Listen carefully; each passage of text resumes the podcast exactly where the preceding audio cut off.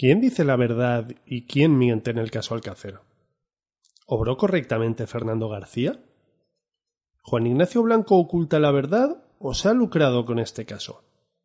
Hoy es viernes y esto es Dimensión Misterio.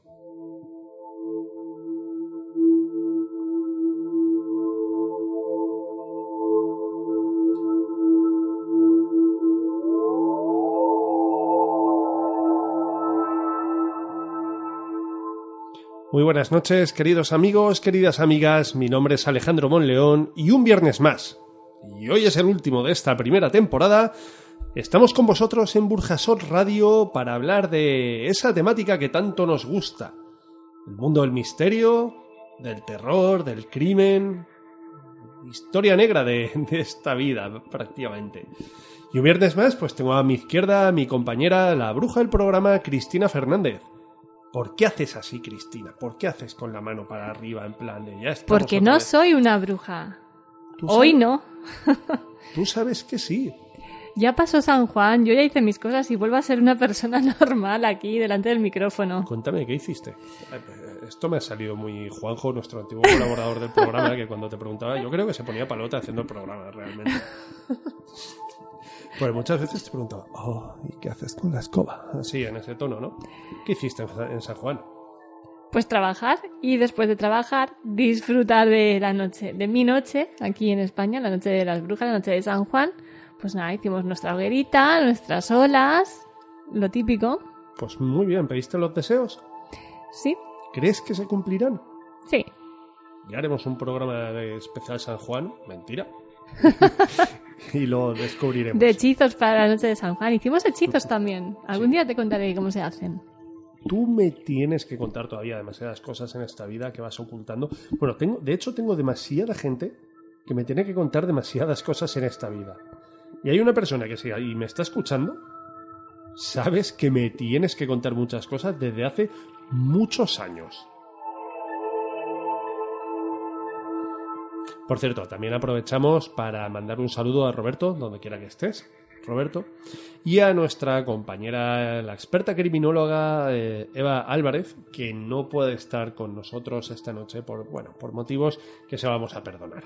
Motivos de maternidad, que hoy es lo más bonito del mundo, creo yo. Sí, la verdad es que sí, pero bueno, volverá, volveremos con ella y con todos esos temas que nos ponen los pelos de punta. Por supuesto, sobre todo porque la culpa de que no esté prácticamente es mía, que la avisa a última hora, está ahí planificando. Y la verdad es que su opinión para el tema de esta noche pues es bastante válida. Os recordamos cómo podéis seguirnos en internet, ¿vale? Ya vuelvo con el vale. Escucho luego los programas y el vale dices, vaya, te la cuenta. En uno con temas de 20, en 10 minutos. Bueno, nos podéis escuchar, eh, perdón, nos podéis escuchar, no, nos podéis seguir en Facebook como Dimensión Misterio en Twitter como arroba ovnis y misterio o buscando como Dimensión Misterio.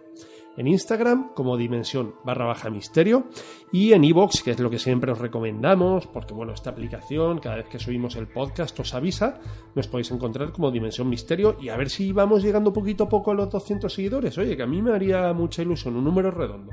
Van subiendo el número de seguidores, es muy buena señal. Sí, además ya estamos cerca de las 4.000 descargas, yo estoy que, vamos, alucinando. Oye, y hablando de descargas, ¿cuál ha sido el programa más descargado, más escuchado de esta temporada? Pues tiene mucho que ver con la temática de esta noche.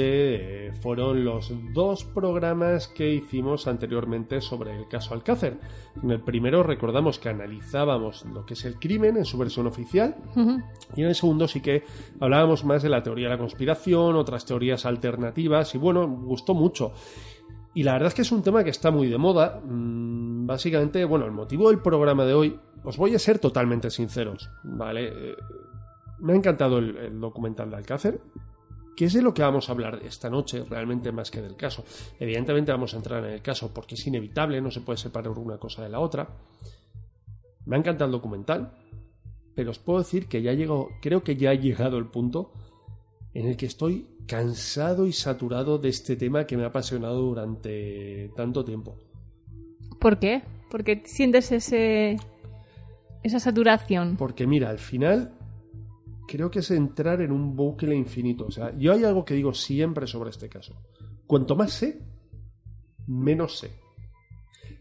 Y ya ha llegado el punto en el que no quiero saber. Y creo que este documental me ha servido bastante para ello. Pero bueno, ahora iremos analizando porque quiero saber también tu opinión.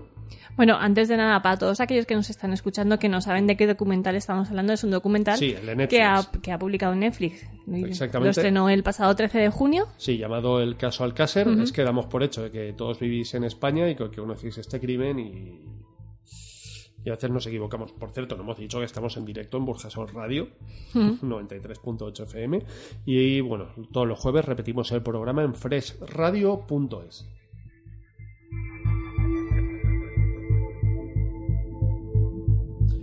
Y bueno, como decía Cristina, pues sí, este es un documental que estrenó Netflix el pasado 13 de junio, que la verdad es que ha pegado un petardazo espectacular en el aspecto de que ha gustado muchísimo. Ha gustado y ha indignado. A mí me gustó mucho. Yo creo que debe ser el programa, el, el- lo más visto en Netflix en, en España en el último mes, en los últimos 15 días, estoy completamente convencido.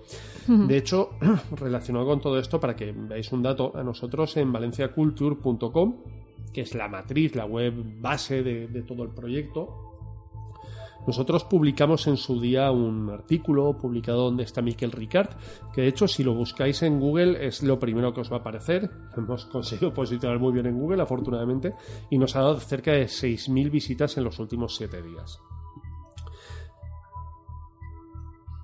Dime, Alejandro. Sí, no, es que, que pensaba, pensaba que me ibas a decir algo.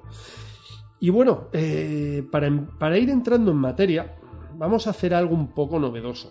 Ya sabéis que nosotros todos los programas los iniciamos haciendo una serie de preguntas a, Cristina, ¿vale? Bueno, las preguntas que trasladamos en la introducción del programa se las hacemos a Cristina para que, bueno, ella nos dé su opinión y empezamos debatiendo un poco. Hoy vamos a cambiar, vamos a darle un pequeño giro al programa. Y lo que vamos a hacer, bueno, nosotros cuando se estrenó el documental, el pasado, una vez visto, ¿vale? Que esto fue el pasado 16 de junio, creo que fue domingo, lanzamos en el Facebook de- del programa, en Dimensión Misterio, una especie de, no pregunta, sino que pedíamos saber cuál era la opinión de la gente al respecto de este, este programa. Y bueno, la verdad es que hemos tenido eh, una serie de comentarios, hemos leído solo uno, el resto los vamos a leer sobre la marcha porque queremos saber qué nos vamos a encontrar. O sea, queremos hacer algo novedoso, que sea radio en directo realmente. Queremos Pues, interactuar con todos aquellos que colaboráis con nosotros a través de las redes sociales, en este caso Facebook directamente. Y por eso es tan importante que cuando lanzamos todas esas preguntas o todos, todas esas informaciones que subimos a través de, de esa página de Dimensión Misterio, seáis vosotros los que opinéis, los que nos contéis, los que nos deis ese feedback para poder luego eh, trasladarlo aquí a, las ondas y a, a todo aquel que nos esté escuchando, porque no solo se nos escucha a través de- del dial. Sí, y bueno, realmente por un doble motivo. El primero, evidentemente, queremos vuestra colaboración, porque al final eso enriquece el programa. Es decir, cuanto más colaboréis vosotros, ahora en- tenemos unas circunstancias especiales por las que no podemos tener llamadas en directo, pero mm, vuestros comentarios a través de las redes sociales enriquecen. Eso por un lado, y luego por el lado egoísta de que cuanto más comentéis, mayor visibilidad tenemos en redes sociales y oye, más crece el producto. Y al final lo que queremos es mm, hacer un producto grande del que todos seamos un poco partícipes. Cristina, ¿qué comentario es el primero que recibimos en el Facebook de Dimensión Misterio? Bueno, el primero que recibimos es de un colaborador que se llama David Davido, ¿vale? Y él nos cuenta tras ver Yo el... creo que se hace llamar David Devido. Bueno, es como firma su comentario en, en Facebook. Él, después de ver el documental, él lo que nos cuenta acerca de la pregunta que lanzamos nosotros sobre ese documental de Netflix es lo siguiente.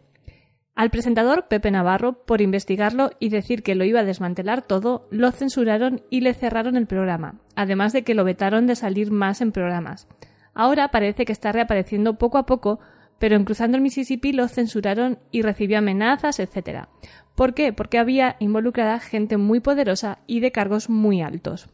De hecho, bueno, Pepe Navarro ha sido una de las personas que ha rechazado colaborar en el programa, o bueno, en el programa no en el documental, pero sí que a su vez eh, tengo entendido que él es la persona propietaria de los derechos de- del Mississippi Y sí que cedió las imágenes para. Exacto. Él no sale, no se prestó a esa entrevista como se hicieron otros protagonistas, pero él contribuyó a, esta investigación, a este, esta crónica de, ese caso, cediendo esas imágenes eh, a cambio de, nada, por decirlo así, gratuitamente. Sí. Vamos a leer todos los comentarios porque esto, bueno, también lo compartimos en nuestra página de Valencia Culture Magazine. Y, bueno, Cristina, si nos quieres leer más comentarios, por favor, nos vamos turnando tú y yo, si quieres. Bueno, pues el siguiente comentario es de Mónimo León y nos dice, si ayuda para aclarar el caso de una vez, estupendo. Si por el contrario es crear morbo, pues ya no me parece tan bien. ¿Qué te parece? Yo estoy con ella. A ver, realmente por muchas imágenes exclusivas, porque sí que es verdad que hay muchos fragmentos en, en, lo que es el documental que son nuevos, que no se habían emitido antes, que lo han conseguido ellos con un trabajo bastante complicado, pero realmente no aportan mm, una nueva investigación ni un giro de los hechos, simplemente es una forma de contar la versión oficial. Entonces yo creo que mover otra vez toda aquella historia cuando empezaban a sanar un poco las heridas me parece desafortunado. ¿No aporta una nueva investigación o no aporta la investigación y las respuestas que queremos? Yo creo que no aporta nada nuevo a lo que ya se nos ha contado, tanto a través de la versión oficial como a través de las versiones de teorías conspiratorias que, hubieron detrás del caso. Entonces, realmente escoger todo lo que había, mezclarlo y presentarlo. Es un poco así. Yo lo veía así. Mira, hoy, sin ir más lejos, mm, el diario Las Provincias ha hecho algo. Las Provincias es un periódico de Valencia, de tendencia un poco bueno, lo vamos a dejar ahí, ¿de acuerdo? Y ha hecho un ejercicio, bajo mi punto de vista, bastante asqueroso.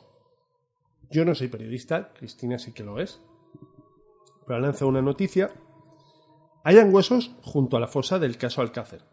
Evidentemente, tú ves ese titular, tengo que leerlo. Os vamos a leer la noticia, porque creo que no, no tiene desperdicio y así os ahorráis entrar.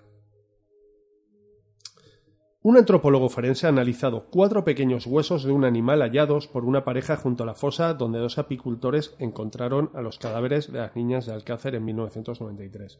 Cristina, como periodista, ¿qué te parece esto? A ver, como periodista, yo creo que han dado en el clave para conseguir visitas en la página. Vale, perfecto. ¿Y como periodista, qué te parece? Como, a ver, es una noticia como otra cualquiera, lo que pasa que eh, han aprovechado, como estamos haciendo nosotros hoy aquí en Inmenso Misterio, el tirón de lo que es el caso Alcácer, de la repercusión que ha tenido este nuevo documental, que lo ha removido todo, para, pues digamos, conseguir esas visitas, porque tú sabes que hoy el día el periodismo eh, se basa... Vivimos en los clics. Sí. Básicamente. Vamos a seguir leyendo, bueno, es ahora el, párrafo introductorio de la noticia, os leo la noticia. Un antropólogo forense analizó este miércoles cuatro pequeños huesos de un animal hallados por una pareja junto a la fosa donde dos apicultores encontraron los cadáveres de las niñas de Alcácer en 1993.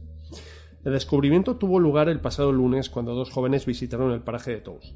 La pareja entregó los huesos a la Guardia Civil, que abrió unas diligencias de investigación y los trasladó al Instituto de Medicina Legal de Valencia. Aunque en un principio se barajó la posibilidad de que pudieran ser humanos, el antropólogo forense lo descartó. Punto y final a la noticia. Yo no estoy de acuerdo contigo. Es decir, nosotros, es cierto que aprovechamos el tirón, somos un programa de misterio. Y quieras que no, mm, hay crimen más misterioso. Bueno, sí, hay crímenes más misteriosos en la historia de España, pero este nos pilla muy de cerca a nosotros. Nos hemos criado con él, y evidentemente nosotros, por la edad que tenemos. Y evidentemente, pues tenemos que hablar de él. De hecho, de lo que es el crimen, creo que vamos a hablar más bien poco. vamos a hablar del documental. Pero a mí esto me parece un ejercicio asqueroso y lamentable.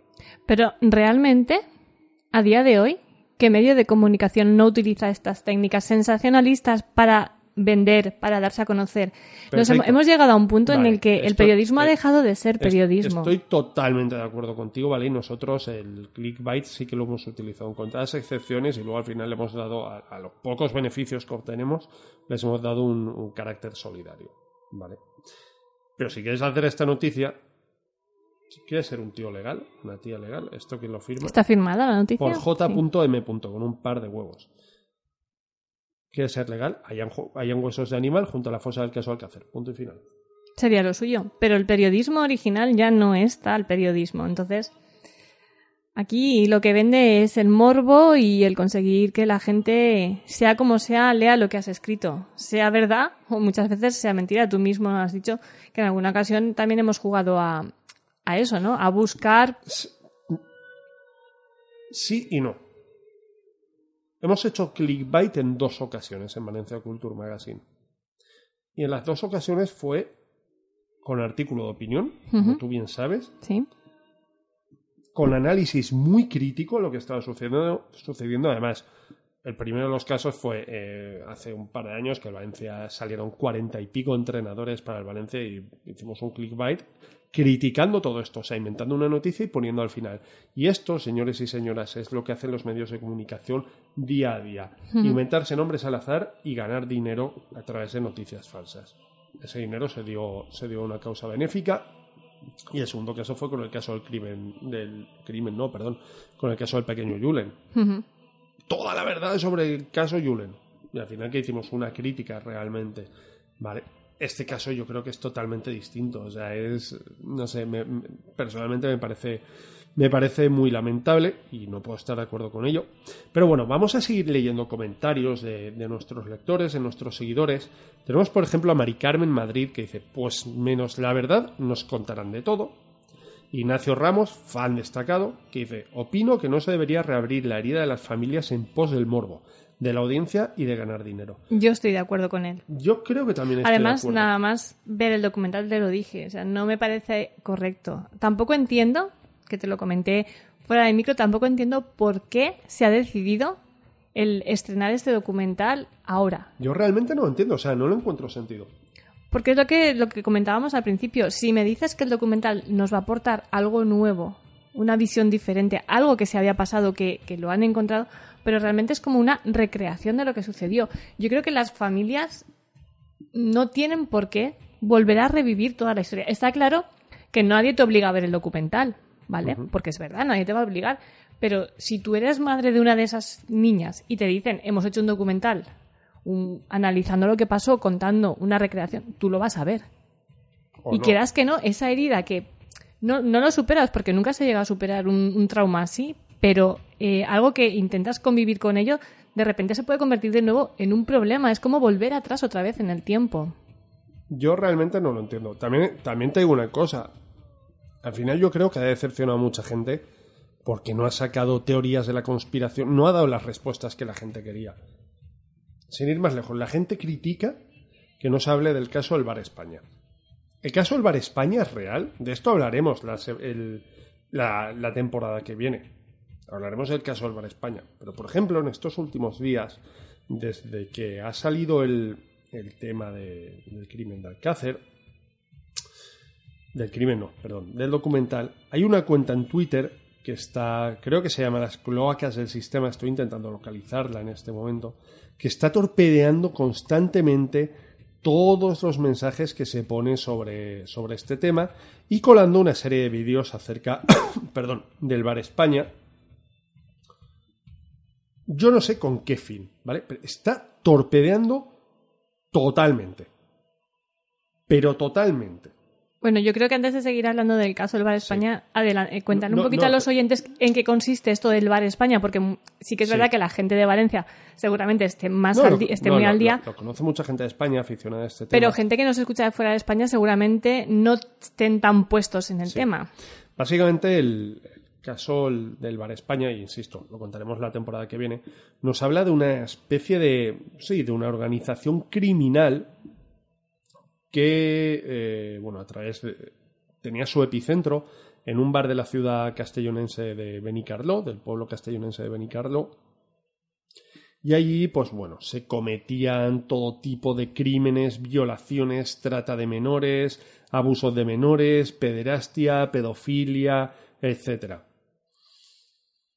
Según la teoría conspiranoica, no ha salido todo esto a la luz porque detrás de ello está gente, bueno, están políticos Y sobre todo está el, líder de toda esta secta, por así decirlo, de toda esta trama, sería Carlos Fabra.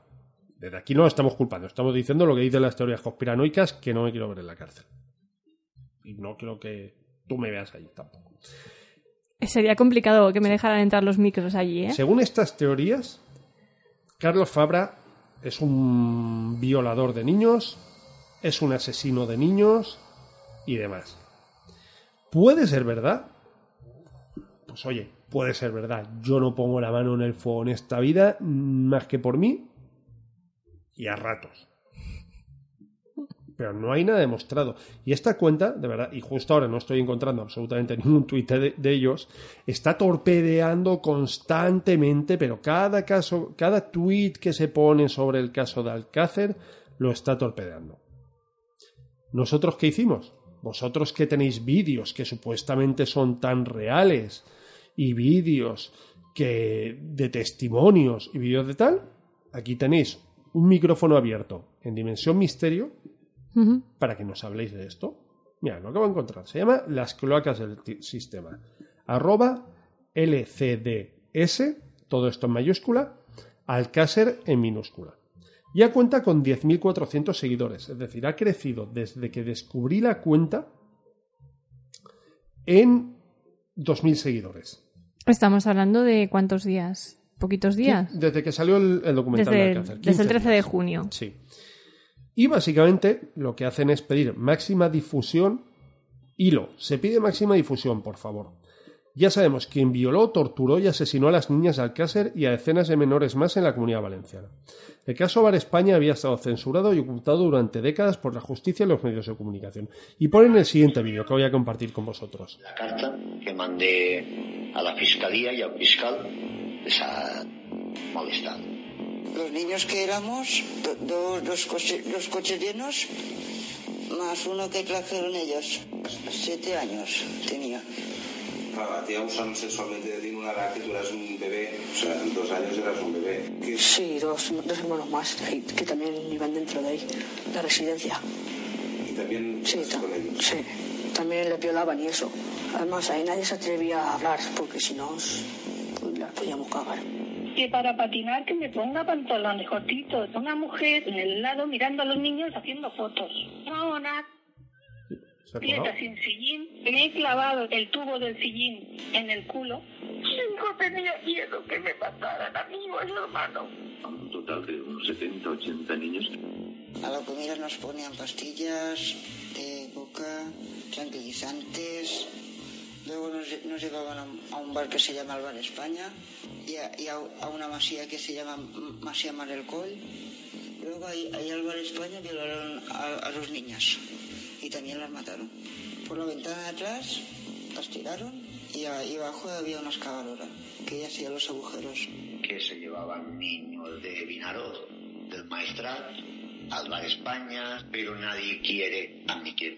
Delante del bar España, para salir a la general, y justo enfrente estaba aparcado el coche flamante negro de la Diputación de Castellón. sigue abierto y han abierto otro más. La subvención que le dio la, la Generalitat Valenciana, 1.100 millones de pesetas.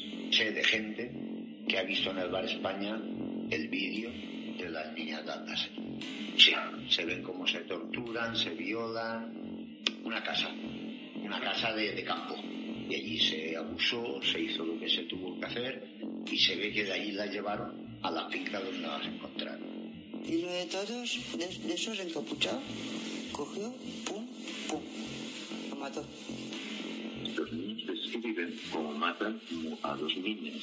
Los niños están en la prisión de Este vídeo cuenta ya con 671.000 reproducciones. Como os digo, esta cuenta ha crecido en. Pero este 2000. vídeo, disculpa que te interrumpa, ¿este vídeo de dónde sale? Este vídeo sale de esta gente en las cloacas del sistema. eh, Pero es un vídeo basado en eh, declaraciones que han grabado ellos. Sí, declara- declaraciones que han grabado ellos a supuestos niños que han Mm. sido abusados. Yo no digo que el caso del Bar España no haya existido. Ujú. No lo sé. Pero es que la gente está indignada porque no, es que no han hablado del Bar España. Es que a lo mejor la versión oficial, con matices, es real. Yo no me la creo. Y eso yo ya lo dije. Pero hay quien ve aquí una conspiración que está im- implicado hasta el rey de España, el antiguo. El problema es que Disculpa que te interrumpa, Cristina, y ahora sigues. Esta gente de las cloacas del sistema ha sido invitada a estar en este programa, incluso de forma anónima, sin necesidad de dar nombres, y no han aceptado la invitación. Y ahora puedes continuar. No, yo te iba a decir que muchas veces cuando empezamos a hablar de teorías conspiratorias, de intentamos dar, dar respuesta a esas cosas que nos duelen, que no sabemos muy bien cómo suceden, que nos, nos producen un shock muy fuerte, llegamos incluso a relacionarlo con, con temas absurdos. No te digo que no existiera, que no sea real lo Por de, supuesto. lo de este caso, pero en ningún momento creo que se relacionó con lo que es el caso Alcácer hasta después. Quiero decirte, si no se ha incluido en el documental, será porque no lo han visto oportuno, porque sí que es verdad que han intentado eh, tener todas las versiones, ¿no? Tanto de un lado como de otro, aunque Bueno, luego ya el montaje lleva Se, se han su objetivo. Se han dejado muchas, ¿eh? Se han dejado muchas, pero también porque mucha gente no ha querido participar. No todo el mundo ha aceptado a, a esa entrevista, a decir, no todos han dicho que sí. Por supuesto. Vamos a seguir leyendo comentarios, Cristina, y así eh, ahora seguiremos con el, con el programa, ¿vale? Seguiremos, haremos esas preguntas y daremos nuestras respuestas. Ujú. Nardi. Nardi Nar- Méndez. Méndez, perdón. Nos cuenta que lo siguiente, creo que la única verdad la saben los asesinos que las mataron, pero ahora sacar documentales para saber la verdad me parece morboso, fueron crímenes horribles. Tenemos también comentario de Alfonso Serrano Delgado. ¿Cuándo dejará tranquila a las familias otra vez a recordar dichos hechos para no aclarar nada de la verdad? Por favor, dejen a las familias en paz con sus respectivas penas. So maldado, so malvado, hipócritas de morbo de la maldita audiencia. Tenemos a Cristina AG, que dice, he visto toda la serie y no aparece mucho más de lo que salió 5.000 veces en televisión. Yo sentí vergüenza con el trato de la televisión con este caso. Se aprovecharon para hacer unas audiencias escandalosas y que todos participaran de ello. Con el visionado del juicio real, cosa que nunca había visto, que eso es un punto muy bueno. de- es lo que decíamos, que han conseguido esas imágenes que no llegaron nunca a salir. Se descubren cosas que dijeron que no eran reales, como la alfombra persa, los restos biológicos no analizados por el segundo forense, la fundación que se creó, el vídeo de las niñas que tiene el señor Blanco y no lo saca, en fin, un caso muy triste y que nunca tendría que haber sucedido. Adrián Pascual García dice que el docu de Netflix tiene un 10. Mm, Podemos estar más o menos de acuerdo. Yo no le pondría un 10, pero bueno, Luego Lucia, hablamos de las Lucía Valero Redondo nos dice, pues la verdad que en todo no. La verdad se la guardan los que la saben. Solo ellos y ellas la saben y ella no lo pueden contar por desgracia. El siguiente comentario que tenemos, también de un fan destacado, en este caso Menchu Gómez Mira, nos dice, por morbo y poco más no se deberían reabrir heridas. El dolor de los familiares. Sí hay algo nuevo a la justicia, pero deberían dejar que los familiares gestionen su, do- su dolor sin recordarles casa por tiempo el tema. Tenemos más comentarios. Marisin Grau, difícil llegar a la verdad, animo a las familias y a las niñas, eso por supuesto, siempre. Rosy Palomares Navarro, que dice, no se sabrá, nunca se sabrá, la verdad solo la saben ellas, pobrecitas. Manuel Matías Clement dice que no. Victoria Martínez Sánchez dice no, una mentira muy grande. Soria Caball Fernandi- Ferrandiz, yo si fuera mi hija querría saber la verdad. Pasen los años que pasen, el dolor no se irá nunca.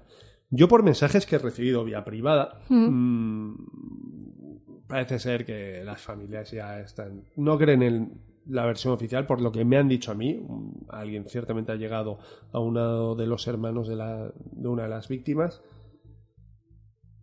no lo creen, pero quieren seguir adelante. Pero claro, es que han pasado muchos años y yo creo que ellos se han mentalizado de que realmente la verdad no se va a saber nunca. Sí.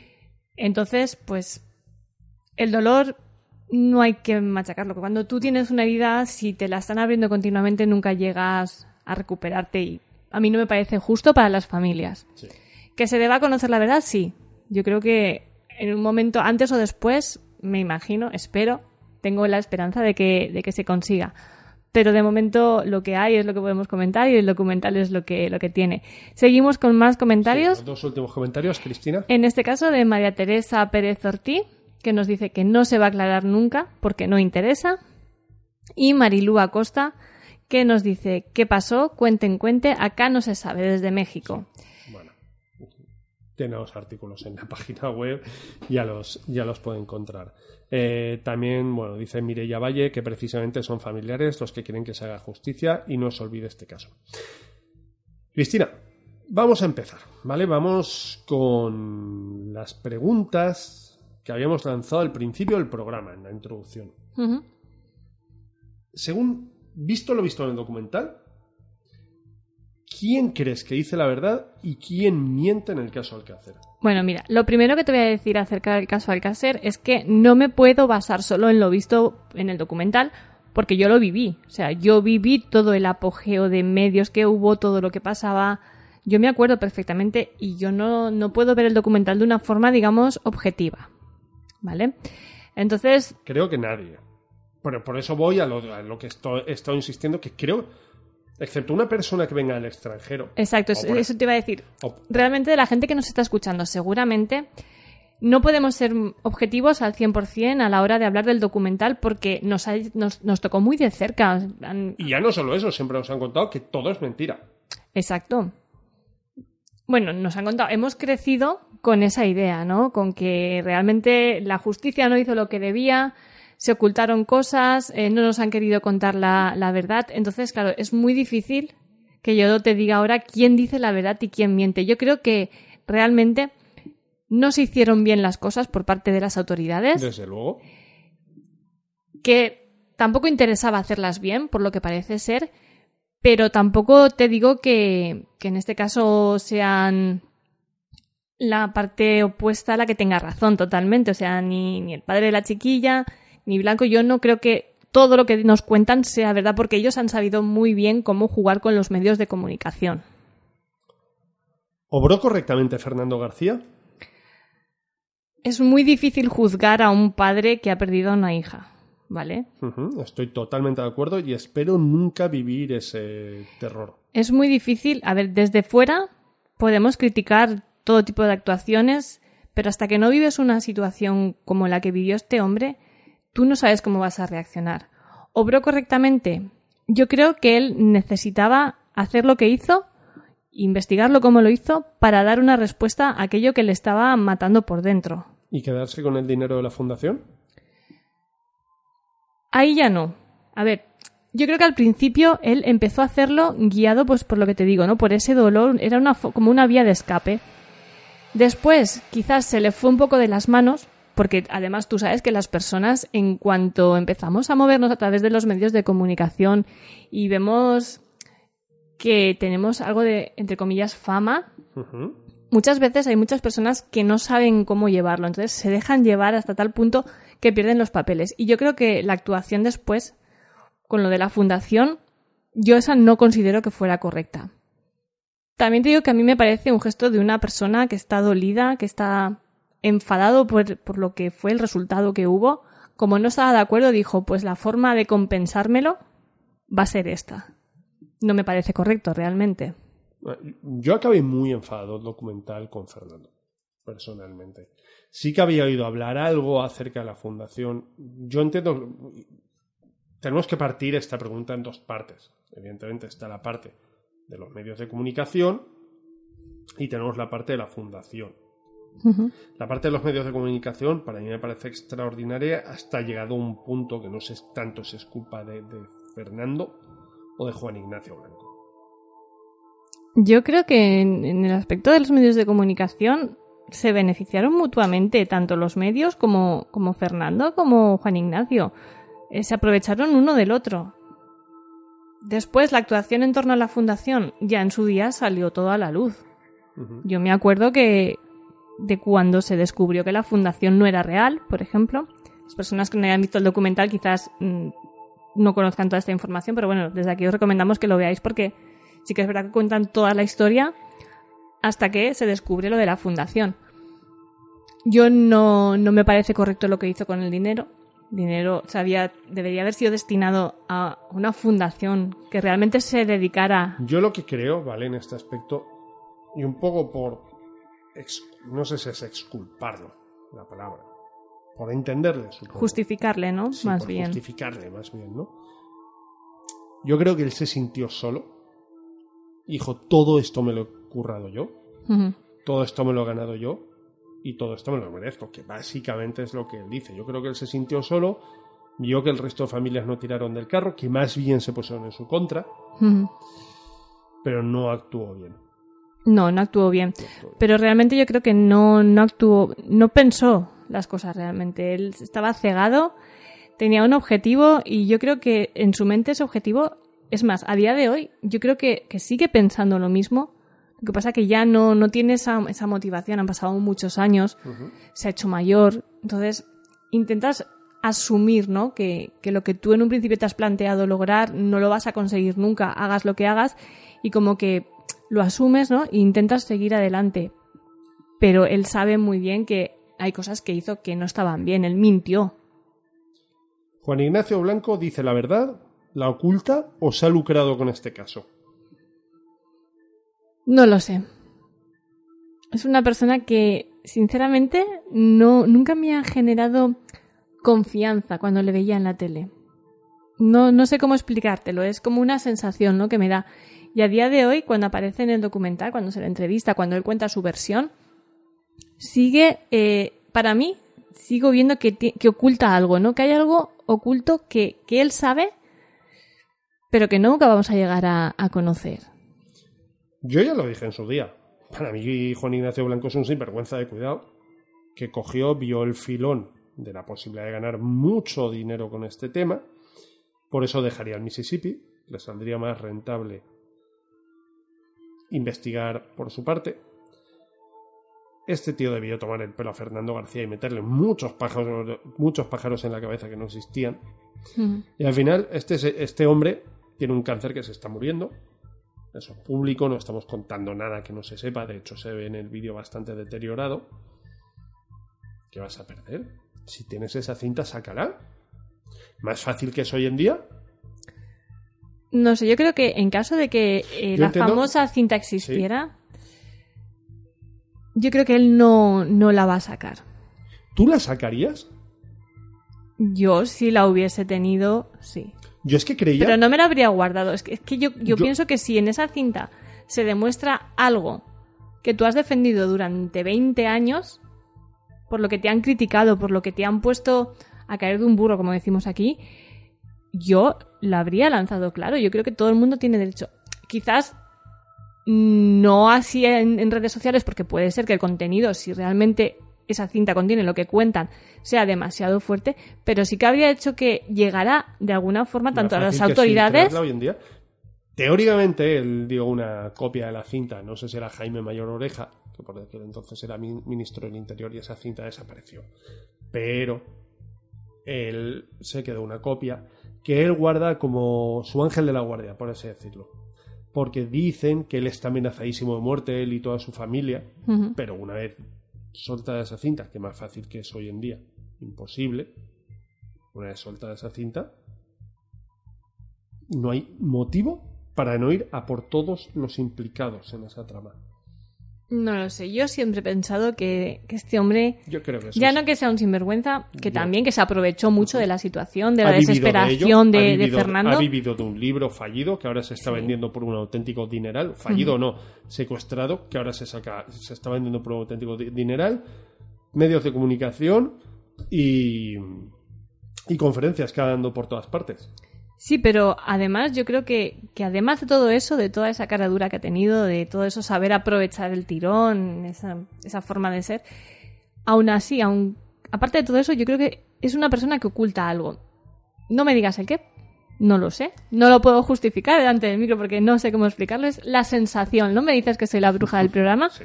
Pues Va- vamos a hacer una pequeña pausa para hacer subir un poquito la música. Ahora te lanzaré una nueva pregunta porque vamos a tener una llamada muy especial en unos minutos.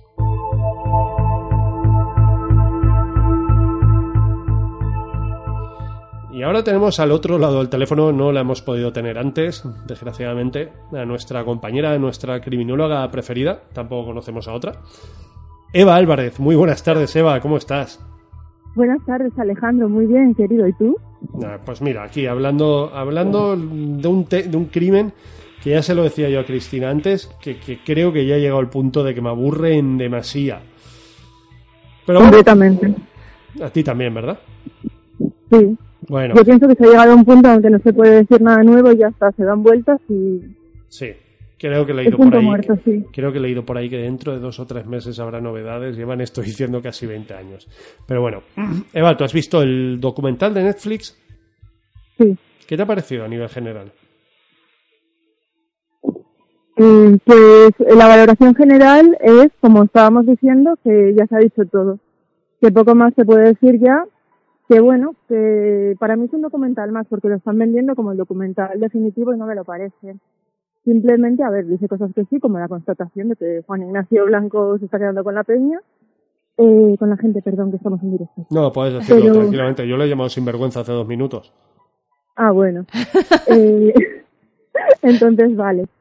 Pero el resto más o menos son cosas que se sabían, que se ponen sobre la mesa, pero es que se ha escrito tanto que siempre saques algo de todo lo que hay escrito, publicado, va a parecer nuevo porque se ha escrito muchísimo y es que hemos llegado a un punto en el que no hay nada nuevo y damos vueltas sobre lo mismo. ¿Tú entiendes que se haya sacado el documental a estas alturas? Eh, pues bueno, Netflix está de moda, es negocio y bueno, por esa parte sí, pero es que eh, realmente es algo que a ellos les ha dado audiencia, pero poco más se puede hablar. Bueno, hemos empezado el programa, Eva, con tres preguntas. Se las he hecho a Cristina. Cristina ya las ha respondido. Una nos la has respondido tú, pero bueno, te la haremos igualmente. La primera de las preguntas es: ¿quién dice la verdad y quién miente en el caso Alcácer? Yo creo que mienten Pues, todos. Sí, Cada claro, uno, su, cada uno a su manera. Y cada uno por su conveniencia. Entonces ya, que- ya queda respondido, no hay más. Eh, ¿Obró correctamente Fernando García? Pues eh, en parte no, pero lo reconoció en su momento. ¿En qué parte no y en qué parte sí? En la parte de la fundación no, en la otra parte pues yo sé que si fuese mi hija me volvería loca y también haría de todo, igual me extralimitaría, que yo en un caso así pienso que es imposible extralimitarte, pero es que, a ver, es un hombre enajenado, no es comparable con Juan Ignacio Blanco, porque Juan Ignacio Blanco, por suerte para él, no le han matado a nadie, pero a Fernando García sí, y por el dolor puedes hacer muchas cosas. Chicas, ¿qué, qué diferencia hay entre Fernando García y Juan José Cortés? Por poner un ejemplo. Pues que uno se llevó dinero que no era y el otro no. Bueno, el otro se ha metido a político y se ha ganado también muy bien la A vida. ver, pero es que también es lo mismo, volvemos a lo mismo. Lo están criticando mucho, pero es que este hombre no lo hace tal y como dicen por hacerse rico. Este hombre lo hace porque desde lo que le han vendido para arañar votos los partidos políticos, él piensa que puede hacer algo. Y como padre, a su hija no se la van a devolver, pero piensa que puede hacer algo. Bueno, la última pregunta, que ya más bien nos la has contestado hace un momento. ¿Juan Ignacio Blanco dice la verdad, oculta la verdad o directamente se ha lucrado con este caso? Se ha montado un negocio de 80 millones de pesetas impresionante. Sí, vivir en San Lorenzo del Escorial no es precisamente barato. Bueno, una pregunta que había, que había yo preparado para el programa y que os la lanzo a las dos. ¿Creéis que este documental está enfocado a crear un bando de buenos y un bando de malos? Sí. Eh, probablemente, pero esto bueno, en este país ahora mismo estamos en un momento en el que hay que creer una verdad absoluta en todo, eh, hay que creer lo que nos dictan un poco, seguir la línea trazada y esto es otra muestra más, sí.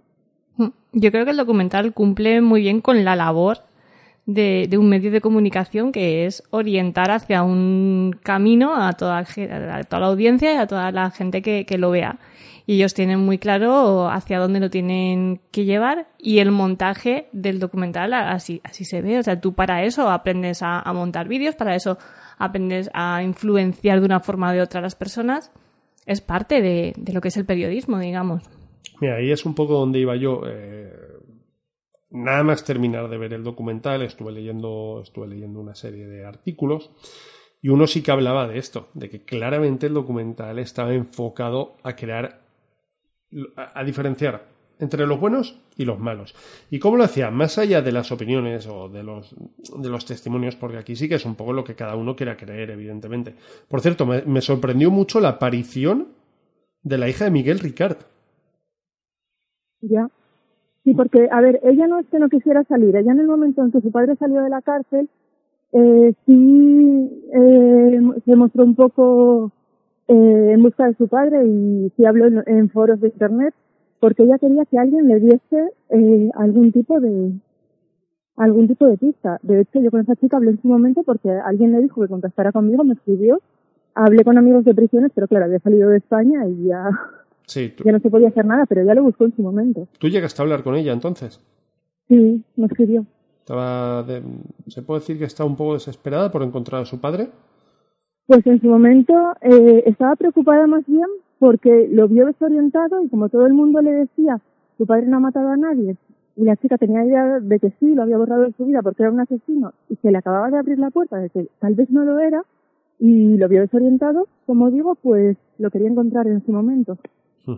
Bueno, a lo que iba realmente en, en este aspecto, yo estuve leyendo un artículo que hablaba un poco a nivel técnico de lo que había sido el documental y de cómo a nivel técnico se había creado este bando de buenos y de malos. Si nos damos cuenta, todo lo que secunda la versión oficial, que serían los buenos, según el documental, y qué triste es hablar de buenos y malos en un caso como este, cuando solo hay unos malos, que son los asesinos. Los buenos salen siempre con imágenes limpias, Nítidas. nítidas, con fondos. Pues ahí vemos hasta Jaime Mayor Oreja, que yo cuando lo vi dije, pero este hombre, ¿qué hace aquí? O sea, Mm. aluciné. Despachos bien organizados, con cuadros rimbombantes detrás. ¿Y cómo salen los malos? ¿Cómo sale Fernando García? Con un montón de, de espuma de- detrás, de- suyo en, en su fábrica de colchones. Además, con un plano en el que solo se le ve la, la cabeza, no se le ve na- ninguna parte más del cuerpo. físicamente súper desgastado. Luego había también uno de los guardias civiles que sale, que sí que fue un poco escéptico con, con el tema de la investigación policial. Salió también, hay un, hay un plano suyo en, junto a la fosa, en el que decía, joder, menudas pintas tiene, tiene esta aquí, ¿no? Y luego ya, Juan Ignacio Blanco, que insisto, para mí es un sinvergüenza al más puro, al más puro estilo Conde Drácula, definición que hacían en este artículo. Pero ya, ya no solo es el tipo de planos que se han grabado de unos y de otros, por ejemplo, que tenían que haber sido todos los mismos, si realmente es un documental objetivo, es, eh, tú imagínate, si cada una de esas entrevistas dura seis, siete horas, cuatro, cinco, los fragmentos que se han elegido y cómo se han interpuesto en el, en el documental para conseguir eh, ese objetivo ¿no? que, que decimos que tiene el documental. Sí, incluso el doctor, el, el forense, el señor Frontela, pues también aparece en un plano con unas libretas por medio y el hombre así como, como estoy harto de hablar con vosotros, solo le falta apoyarse la cabeza en, en el brazo y tal. Eva, Normal, lo tienen harto. ¿sí? Que lo tienen harto. Sí, sí. ¿Qué credibilidad das tú a Frontela? Toda. El profesor Frontela es un grandísimo profesional, fue profesor de amigas mías en la Universidad de Sevilla y para mí tiene toda la credibilidad del mundo. No se casa con nadie, de hecho la gente sale llorando de sus correcciones de examen cuando le van a reclamar la nota que es un cabronazo de cuidado, ¿no? completamente, como buen forense. Y como buen profesor. Yo a mí la impresión que me dio sobre los, los planos que hay de, del profesor es que la entrevista ya de por sí eh, fue como muy agresiva, ¿no? Directamente iban con preguntas para atacarle, para que él reaccionara de una forma y conseguir esa, esa sensación, ¿no? De, de persona pues que no sabe lo que dice, que está desorientado, que se siente Totalmente, lo intimidado. dejar como un viejo chocho, sí. Mm, Sí, sí, es la impresión que me dio a mí. Estamos acabando ya el programa porque con la tontería nos quedan cinco minutos, que esto siempre pasa súper rápido. Eva, hemos hablado de, bueno, la decepción de mucha gente porque no se vinculaba el caso de- del crimen de Alcácer con el Bar España. tú como criminóloga sabrás más que nosotros de este tema. ¿El Bar España realmente existió o esto es una película? Y hablaremos del Bar España la temporada que viene. Pero por dar un adelanto. Pues creo que alguna vez lo hemos comentado tú y yo, pues es algo que se habló, la constatación, la constatación no la tenemos. Mm, El que tenga pruebas, que las saque. Pero yo siempre lo he dicho, yo tengo claro quién no las mató. ¿Quién las mató no? Porque no hay pruebas eh, factibles de que efectivamente hayan sido esas personas. La alfombra puede ser, puede no ser, puede haber mil alfombras iguales. Y esto pues exactamente igual. ¿No das ninguna veracidad de ningún tipo a la versión oficial?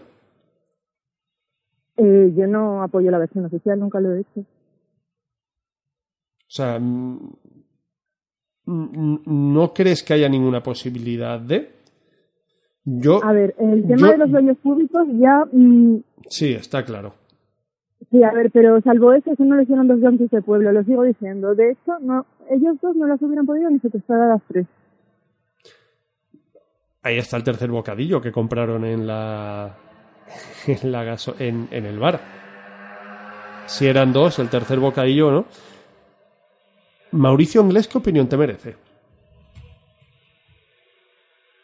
Espera, que no te escucho bien. Mauricio Inglés, ¿qué opinión te merece?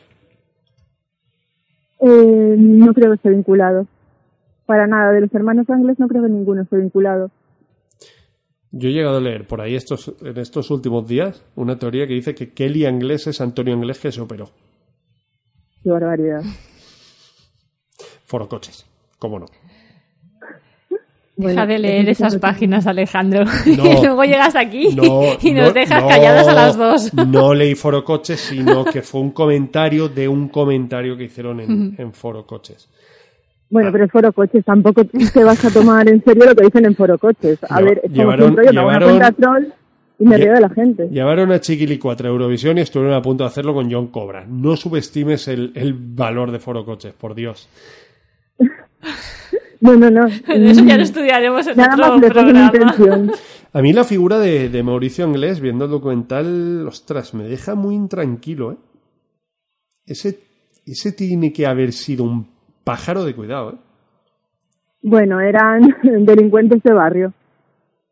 Ya, pero lo- Simplemente, a ver, tienen todos los historiales que tienen delictivos, pero de ahí a ser violador, torturador, secuestrador, asesino, ensañarte de esa forma, pues no sé, y de hecho, Anglés, que andaba violando a su hermano, no lo veo yo haciendo eso, ¿qué quieres que te diga?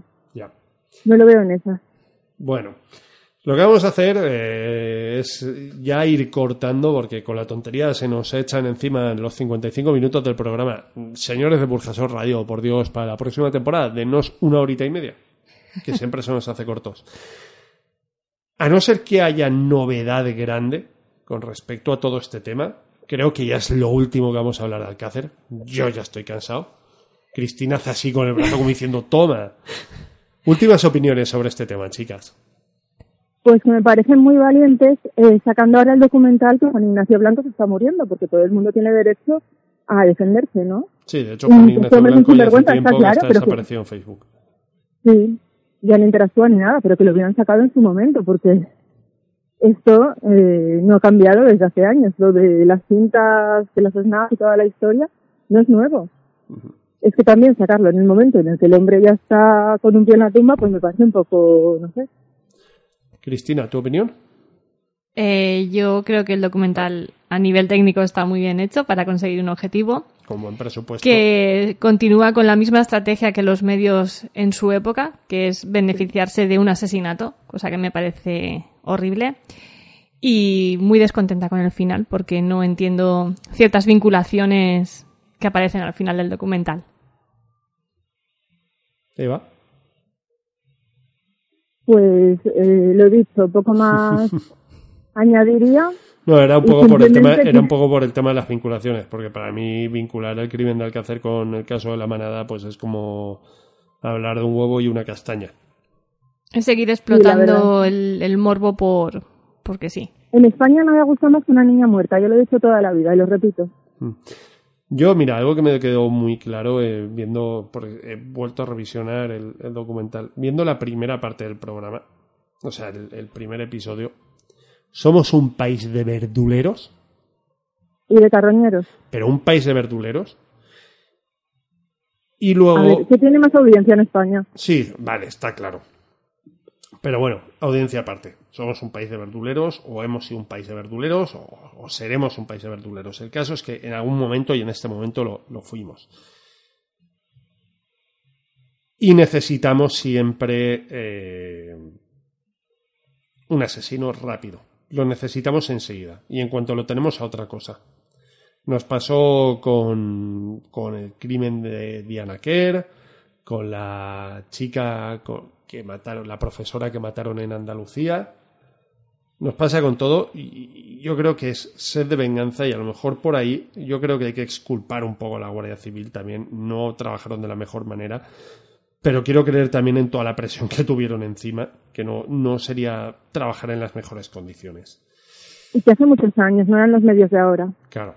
Ni la sociedad de ahora. Bueno, y chicas, llegados ya a este punto, vamos a ir despidiendo el programa. Lo primero que quiero hacer es agradeceros el haber estado ahí, pues Eva, tú menos, por, por unas cuestiones territoriales principalmente. Agradecerte que siempre has atendido nuestra llamada, que eres nuestra criminóloga preferida, aunque conozcamos a otros, aunque antes se haya dicho que no. Y el, y, el, y el año que viene, bueno, después de verano, pues empezaremos con muchos otros casos. Te daremos así más bola. Quiero que nos hables de casos que a ti te interesan. Y nada, Cristina, a ti darte las gracias por, por estar aguantándome, por, por haber. que Este, este programa no, se- no hubiese sido posible sin ti, esa es la verdad. Nos conseguiste el, el espacio en Burjasot Radio, a quien también agradecemos que nos dé este espacio todos los viernes. Agradecemos también a Juanjo al principio del programa, aunque luego nos, tira- nos dejaste tirado, cabronazo. Y eh, a Roberto, donde quiera que estés. Bueno, yo por mi parte ha sido un placer y espero que el año que viene lo pasemos igual de bien o mejor. Renovaré la escoba, ¿eh? Por supuesto. Y al caldero que llevas en el bolso. También. Eva, ¿alguna palabra de despedida? Pues poco más que decir, que feliz verano. Y bueno, sobre todo si a quien primero tenemos que agradecer de todo, de todo corazón es a todos los que estáis ahí detrás, que hacéis posible esto, que cuando vemos las estadísticas del programa nos, nos motiváis un montón y desearos, pues eso, un feliz verano.